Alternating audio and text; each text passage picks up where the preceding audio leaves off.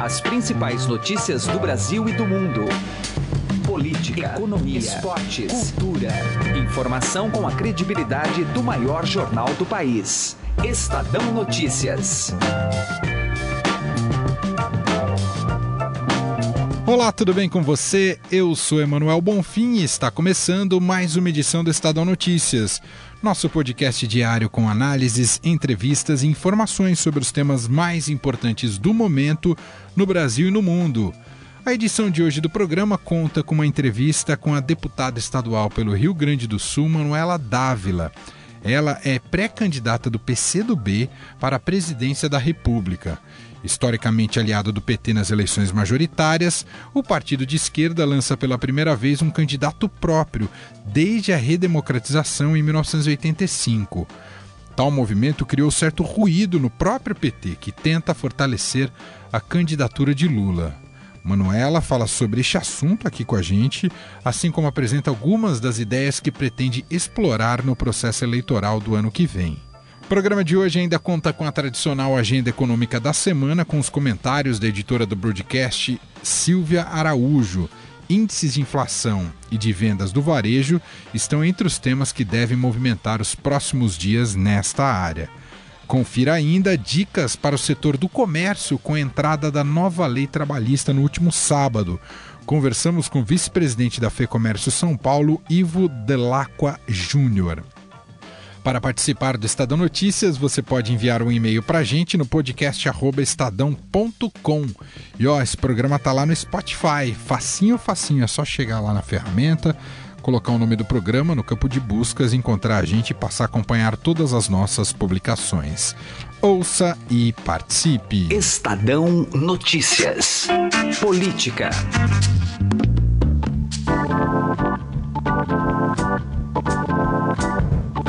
A deputada estadual Manuela Dávila, do PCdoB do Rio Grande do Sul, oficializou na Câmara dos Deputados sua pré-candidatura à presidência. Manuela Dávila já cumpriu dois mandatos de deputada federal pelo Rio Grande do Sul, tendo sido a candidata mais bem votada do estado nas duas eleições. Ela também foi dirigente da União Nacional dos Estudantes e disputou duas vezes a Prefeitura de Porto Alegre em 2008 e 2012. E agora atende a reportagem aqui do Estadão. Deputada, tudo bem com a senhora? Obrigado por nos atender. Oi, tudo bem. Eu li, inclusive, aqui, deputada, na coluna da Sônia Raci, que o anúncio da pré-candidatura veio junto com seu casamento. Foi uma mera coincidência, deputada? Na verdade, foi uma casualidade, né? Eu, eu tinha uma fe minha festa de casamento, a gente foi, a gente já é casado há cinco anos, nós fomos comemorar o casamento e a, o PCdoB marcou sua reunião no mesmo dia. A gente já viu que a minha lua de mel foi compartilhada, né? Uma parte com meu marido e uma parte com o meu partido. É para ver como para mim, né, ele tem que ser um bom partido para ter casado. uh, o, o partido, por sinal, deputada, não lançava uma candidatura própria desde 1985. Para muita gente, ela chega num momento de fragilidade, tanto do PT quanto até do campo da esquerda de uma maneira geral. Somado a isso, tem também a questão da insegurança jurídica do ex-presidente Lula. Você também faz essa mesma leitura? Nós, uh, desde 1922, só tivemos candidatura à presidência em duas ocasiões. Em 1930, né, num bloco, e portanto a nossa identidade não aparecia, e em 1945, né? Então, para mim é motivo de muita honra, de muita responsabilidade poder representar ao meu partido uh, nessas eleições. Agora, nós lançamos a candidatura não por causa de algo que está acontecendo com uh, o Lula, ou com o PT, ou com qualquer outro partido e candidato. Nós lançamos a candidatura porque nós achamos que ela eh, é necessária para debater as saídas para a crise brasileira. Então, a nossa candidatura tem relação com os problemas do Brasil e com as formas que nós acreditamos, enquanto partido, eh, que são possíveis né, de serem construídas para enfrentamento dessas crises. Agora, criou um, um, pouco de ruído, a senhora talvez tenha acompanhado, né? O senador Lindenberg Farias, por exemplo, disse que sua pré-candidatura é um erro histórico. Como é, que se, como é que a senhora responde a isso? Eu sou bastante amiga do senador Lindenberg, nós temos uma trajetória uh, comum, embora uh, sejamos de gerações diferentes, né? Ele é de uma geração anterior à minha, mas nós dois temos origem no movimento estudantil. Acho que essa reação dele é uma reação que foi A primeira, ela é absolutamente isolada dentro do PT, né? Porque o PT, de forma fraterna, né, uh, fez aquilo que todos os partidos devem fazer, respeitar a decisão de um outro partido, né? Se, no, se nós pensássemos igual, né, nós estaríamos na mesma organização. Então, uh, o PT reagiu de forma fraterna, porque é assim que os partidos devem reagir uns com os outros. Mas eu acho que o Lindenberg, ele teve aquela reação, que é a primeira reação que a gente tem quando recebe uma notícia, e às vezes não é a que a gente, né, é mais assim, sopetão, como a gente fala aqui no Sul, né? Ele viu e reagiu e depois já não podia voltar atrás. e, e, deputada, qual, é, detalhando um pouco mais, qual é essa agenda que o PCdoB promete, é, pretende apresentar à população com essa pré-candidatura e depois, caso venha oficializar a candidatura no ano que vem? Então, nós achamos é, que há necessidade de debater o futuro do Brasil, né? Essa é uma candidatura que quer debater as saídas para a crise. É, é, preciso, nós vivemos em 2016, né, uma ruptura democrática que encerrou um ciclo. Agora, nós queremos debater o que o Brasil pode fazer para frente, como que nós podemos sair da crise retomando o crescimento econômico, garantindo que seja interrompido esse ciclo de diminuição do Estado, dos direitos sociais e dos direitos individuais. Como que nós conseguimos construir uma frente ampla, popular, que una o Brasil, né, pra, a partir de um Estado que induza a retomada da indústria, para que nós possamos ter a redução da desigualdade e as pessoas possam viver com mais dignidade no Brasil. Né? Então, nós não queremos que a eleição seja um período de acirramento da crise. Nós achamos que a eleição tem que ser um episódio de construção de saída para ela.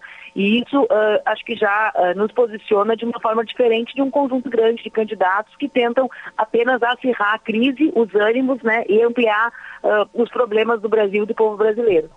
No espectro ideológico, a senhora se vê como uma espécie de antagonista da pré-candidatura de Jair Bolsonaro?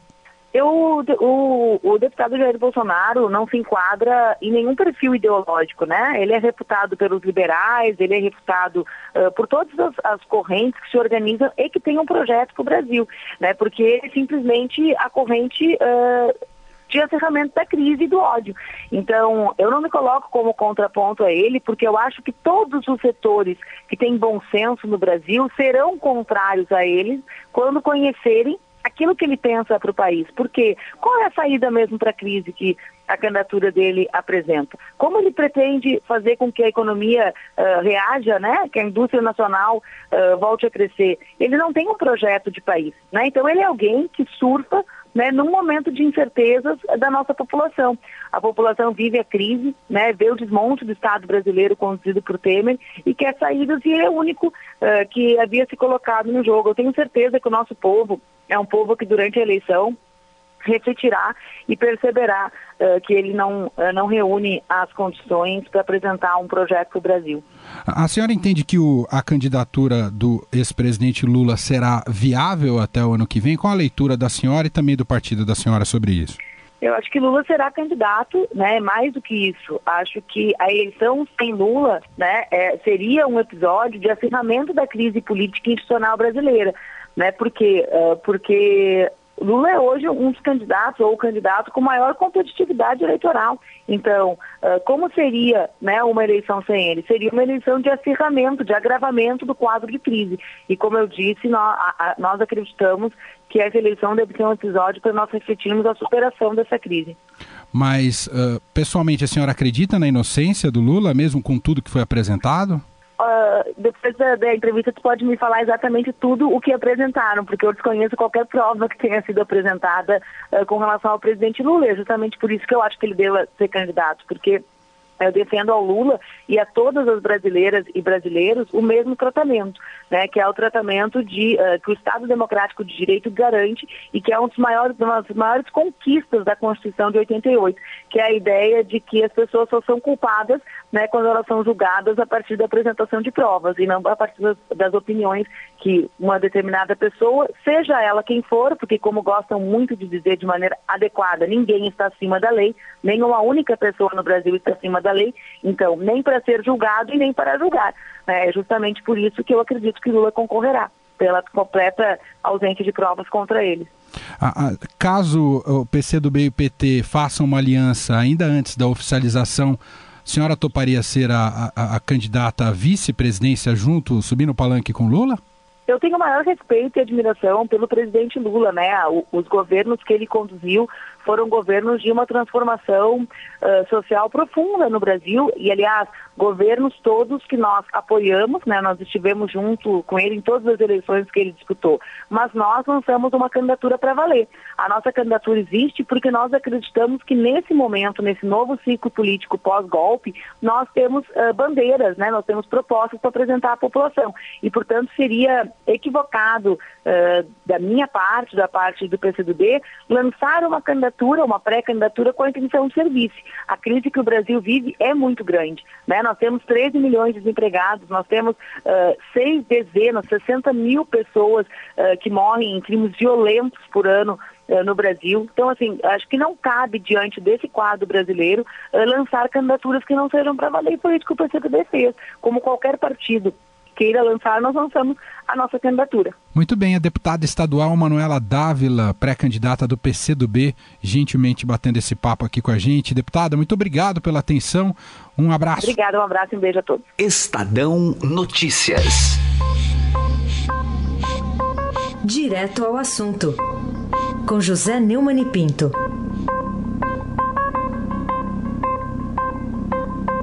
Aldebrecht tinha num banco, a banca privada da Andorra, em sociedade com Mile Bank de Antigua e Barbuda, 200 milhões de dólares que corriam contas originadas na Odebrecht e destinada a líderes latino-americanos de 12 países. É, um deles era o Dr. Michel Temer, presidente do Brasil, Juan Manuel Santos, da Colômbia, é, o Danilo Medina, da República Dominicana, o ex-presidente Lula, que foi condenado recentemente na Lava Jato, e o peruano Ollantumala, que foi muito elogiado, inclusive por Vargas e está preso pelo motivo de ter recebido grana lá da Odebrecht em Andorra. Esses bancos movimentavam dinheiro de duas offshores, a Aon Group e a Kleinfeld Service Limited, do Panamá.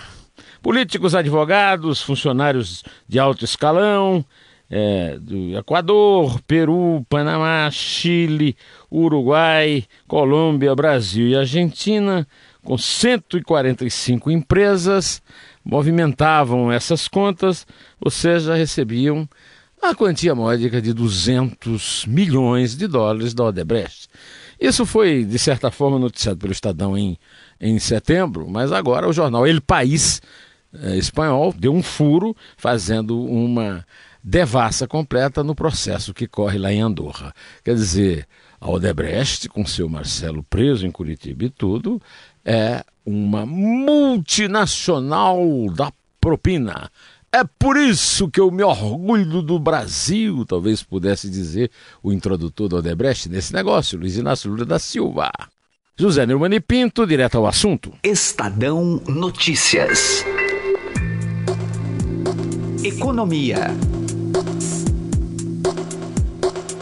Índices de inflação e de vendas do varejo, preocupações com a economia americana e as negociações para a reforma da Previdência são alguns dos temas que devem movimentar a agenda econômica desta semana, que terá um feriado na quarta-feira. Acompanhe a conversa de Raíssen Abac com a editora de economia da Agência Estado e colunista da Rádio Eldorado, Silvia Araújo. Silvia, parece que está fraco um pouco essa semana, né? Tá fraquinha, Raíssen. Tem, tem feriado na quarta, né? Isso, é. Mas tem o Fox que sai toda segunda, tem, por exemplo. Tem, tem o Fox toda segunda, que o pessoal fica acompanhando principalmente ali para e passo, inflação e expectativa de taxa de juros, né? Na sexta-feira a gente teve o IPCA, o IPCA do mês de outubro, que ele ficou um pouquinho mais salgado do que no mês de setembro, mas de qualquer forma, no acumulado de 12 meses, ele está abaixo de 3%. E isso deixa o Banco Central aí bastante confortável para a última reunião do Copom deste ano, que acontece é, em dezembro, e reunião essa que o Copom deve cortar ali 50 pontos na taxa de juros. Você falou da inflação, sai mais um índice que ainda não é totalmente fechado, né? É uma prévia. Não, sai um fechado que é o IGP-10. É que esse hum índice ele é um índice de inflação de atacado. Na realidade, os índices de atacado eles dão ali uma prévia do que vai acontecer na inflação para o consumidor. E esse índice de atacado ele já é fechado do mês de novembro falando aí em consumidor, a gente vai ter uma noção de como é que o consumidor se comportou aí no terceiro trimestre, talvez já projetando até o Natal. É verdade, vai ser interessante isso que você falou. É, na entrevista dessa pesquisa de serviços, né, dessa pesquisa, aliás, de varejo que vai ser divulgada, vai ser interessante, o pessoal do IBGE está projetando aí o que vai ser o último trimestre do ano, que geralmente com a sazonalidade ali de vendas de Natal, dá uma turbinada aí para o fechamento do ano inteiro, né? Então a gente vai ter o terceiro trimestre fechado e deve ter ainda algum, algum sinal ali é, dos recursos do FGTS que vieram também um pouco é, para gastos no varejo. Agora, Silvia, na semana passada a gente teve dias de queda na Bolsa, com indefinições sobre a reforma da Previdência, que a gente até vai falar um pouquinho daqui a pouco, mas também com problemas lá no exterior, Estados Unidos principalmente. É, e lá a questão é reforma também, né? Reforma aqui no Brasil e reforma uhum. lá nos Estados Unidos. O Trump está tentando passar a reforma tributária dele, que foi uma das bandeiras de campanha a presidente da República lá nos Estados Unidos, e está um pouco ali de embate dentro do Congresso americano. Assim como ele teve dificuldade, tem dificuldade na questão da reforma da saúde, com toda a discussão que existe ali no Obamacare, agora ele também está enfrentando alguns embates com a reforma tributária. E esses embates a gente acaba importando para cá. Por quê? Porque o pessoal do mercado financeiro lá nos Estados Unidos fica nervoso, as bolsas caem e as bolsas acabam caindo pelo mundo afora. Então, voltando para a nossa aqui, a, que é a da Previdência, né? Tivemos aí parecia que o presidente ia jogar a toalha semana passada, depois ele disse que não era bem isso. Parecia que o mundo ia cair. Né? Isso, né? né? E aí agora enfim, estão tentando retomar de alguma forma para salvar alguma coisa. Foi uma confusão, né, Heisen? Você bem lembrou. Na segunda-feira, quando o presidente é, saiu da reunião lá com os líderes e parecia que ia jogar a toalha na reforma é, da Previdência, no dia seguinte foi uma confusão no mercado financeiro. A bolsa caiu demais, o dólar deu uma bela de uma esticada, mas no dia seguinte saiu todo mundo ali tentando dar uma amenizada uhum. é, nas declarações do presidente, principalmente o pessoal da equipe econômica, que é dever do pessoal da equipe econômica defender a reforma da Previdência até o final. E aí, ao longo da semana, algumas discussões aconteceram. Essa semana, essas discussões devem ficar um pouco paradas pelo menos ali na parte parlamentar, mas nos bastidores o pessoal ali da equipe econômica vai tentar ali é, costurar o melhor texto possível para que se passe pelo menos alguma coisa dessa reforma ao apagar das luzes de uhum. 2017. Né? Vamos acompanhar essa correria do governo e dos aliados e sábado entrou em vigor a reforma trabalhista, né? já estava prevista, né? quatro meses depois de ser aprovada entrou em vigor. É, exatamente. E é outra reforma aí que o pessoal bateu muito, ainda vai bater, as centrais ainda vão bater bastante ali na, na, na reforma trabalhista, as centrais ainda continuam dizendo que tem muita coisa inconstitucional aí. Eu acho que vai ter muita, muita confusão uhum. até que a reforma realmente esteja implantada é, no país. Né? Só vou aproveitar a sua presença para lembrar aqui que no portal estadão.com.br, ao longo dos próximos dias, a gente vai ter especialistas falando aí da reforma trabalhista. É, começou no sábado, né? entrou em vigor no sábado, mas enfim, primeiro dia útil, então vão ter vários dias aí de gente explicando aí alguns pontos que são polêmicos né, da reforma trabalhista. Mas segunda-feira que vem, nova agenda aqui econômica com a Silvia Araújo. Obrigado, Silvia. Até lá. Até. Estadão Notícias. Assunto agora no programa é a reforma trabalhista que acaba de entrar em vigor. A apresentadora Camila Tulinski entrevistou o vice-presidente da FEComércio São Paulo, Ivo Dalacqua Júnior, justamente para falar sobre as principais mudanças esperadas para o setor. Vamos ouvir. Bom, os comerciantes agora começam a se preparar para essas mudanças trabalhistas, né? Tem algumas dicas que a gente pode passar para esses empresários?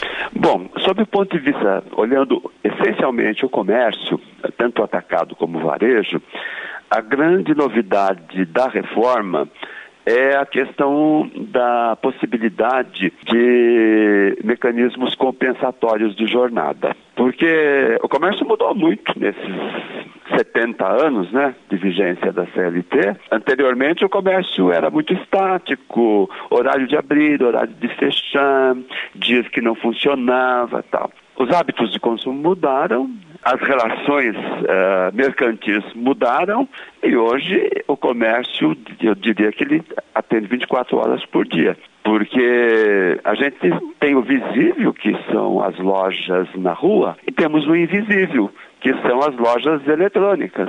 E o cliente compra na hora que pode, na madrugada e tudo mais. Então, os mecanismos de compensação de jornada, eles são, vieram como um facilitador. E essas ferramentas bem utilizadas vão trazer mais eficiência na gestão e mais economia, porque você ficará menos sujeito a ter que pagar horas extras pelo fato de não poder contratar alguém a tempo parcial e coisas dessa ordem.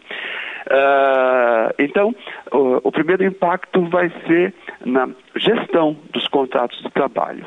Isso é muito importante. E o senhor acredita que isso pode ser praticado imediatamente frente até esse desafio econômico desse ano aqui no Brasil? Olha, eu acredito que isso vai, vai ser praticado gradualmente, mas pode ser praticado imediatamente.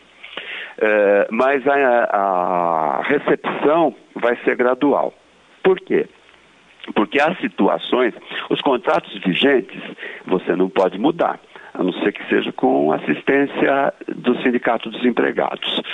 E é evidente que para você mudar os contratos vigentes, você vai ter que fazer um exame mais pontual dos efeitos de determinadas mudanças. Isso vai ser uma questão muito particular de cada modelo de gestão empresarial. Só para a gente encerrar essa questão da, da, das horas trabalhadas, inclusive aos finais de semana, né? Tem muitos, muitos funcionários do setor de comércios que reclamam também do trabalho, muitas vezes que acontece aos sábados, aos domingos, né? Isso é, as mudanças na lei trabalhista também contemplam esse, essa área aí do setor de comércio? Contemplam.